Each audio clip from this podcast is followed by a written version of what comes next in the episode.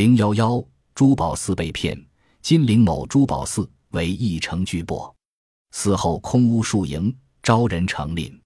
一日，有人来赁屋，行装轩赫，仆从如云，状似达官贵人，即拨卷居之。高阶某公管条，见次于寺中人家洽，狭则具谈。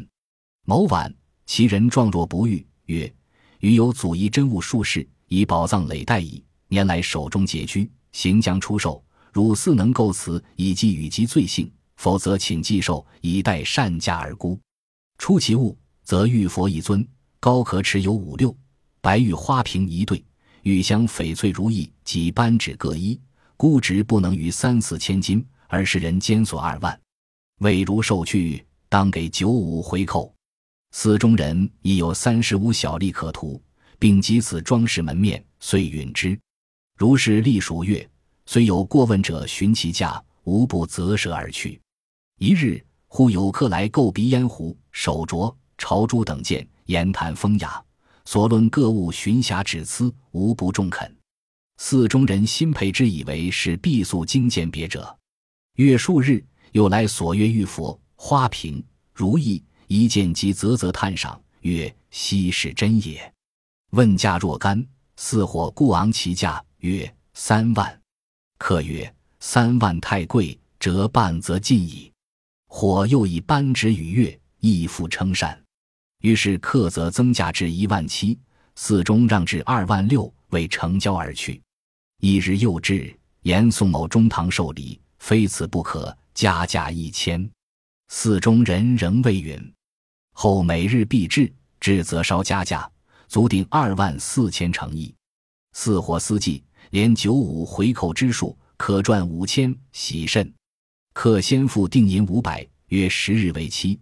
如逾期不至，罚去定银，或店中在期内别受一罚三倍。并以所约之言要立字据，以示郑重。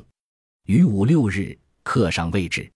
第八日夜半，何似睡方酣，突闻叩门声甚厉。拔关见一人，形色仓皇，曰：“此间是某公馆否？”曰：“然。”即导入内，俄顷闻内嚎啕大哭，即叹之。云主人得家暴，知母骤足。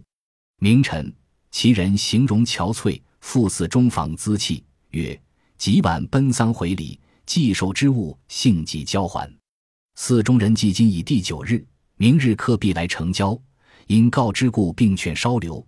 其人愤然曰：“汝真贸易中人，不知礼法，岂有为人子闻父母丧而上如至不反耶？且卖不卖鱿鱼，还客定银可以，何萧萧为？”寺中人惧意，千为物若反渠。匪特作诗五十金，且失信于客，将何以对？不若先以银一万九千与之，好在只差一日，挪移无害也。其人得银，急急携家卷去。至第十日晚，寺中人望眼欲穿，而客则杳如黄鹤。四至数月亦无踪影，使之受骗矣。金陵有个规模很大的珠宝店，店后有几间空屋子，招人租赁。一天，有人来租房，那人行装轩赫，有几十个仆人跟着，好似个达官贵人。后来，那人渐渐的跟店里的人熟识起来，空闲的时候，他们就坐在一起聊聊天。有天晚上，那人说：“我有几件祖传的珍宝，已经保藏了几代，但近年来我手中拮据，想出售出去。如果你们能买下这些宝物，那就最好了。如果你们不买，”那就让我的宝物在您的店里寄售，等有好的价钱再卖。说着，那人拿出那些珍宝：一尊玉佛，高有五六尺；一对白玉花瓶，玉香翡翠如意及扳指各一个，估计不会超过三四千两银子。但那人坚持索要二万两银子，说是如果能卖走，就给店里九五回扣。店主人贪图小利，也想借此装饰门面，就答应了下来。几个月来。虽然有人问过这些宝物的价格，但都嫌太贵。一天，忽然有位客人来买鼻烟壶、手镯、朝珠等，客人言谈风雅，所谈论的各种宝物都寻瑕指疵，非常中肯。店主人很佩服他，认为客人一定精于鉴别。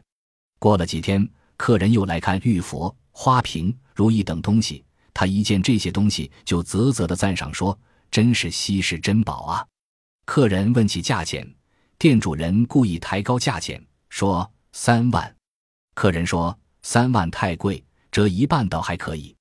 店主人又给他看了扳指，客人也是赞不绝口。于是他就增到一万七，店主人让到二万六，最终双方没能成交。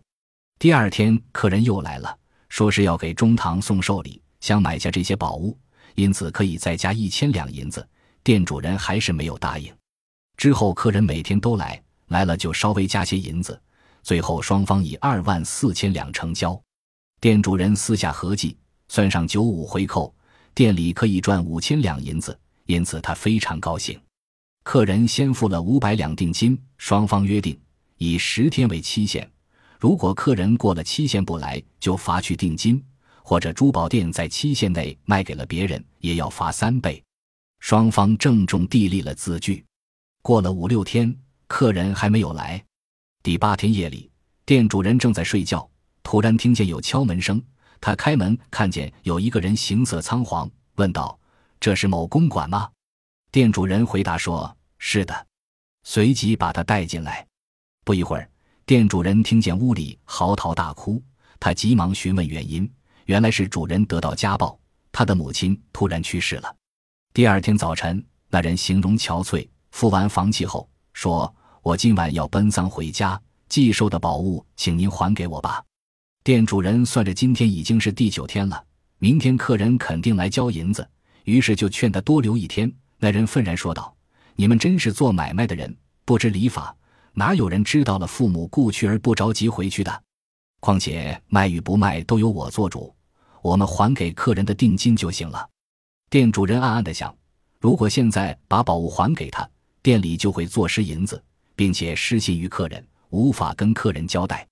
不如先给他一万九千两，好在只差一天，周转一下也没有损失。那人拿了银子，带着仆人就走了。到了第十天晚上，店主人望眼欲穿，客人也没有出现。等了几个月，还是不见客人的踪影，店主人才知道受骗了。揭秘：卖宝物的人跟客人是一党。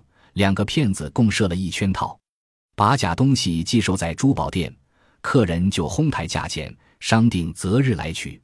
卖宝物的人找借口要回宝物，店主人贪图小利，卖下了那些假珍宝。此骗术是诈骗，骗子利用珠宝店贪图小利的心理，合伙用放置假珍宝、哄抬其价的手段骗取银两。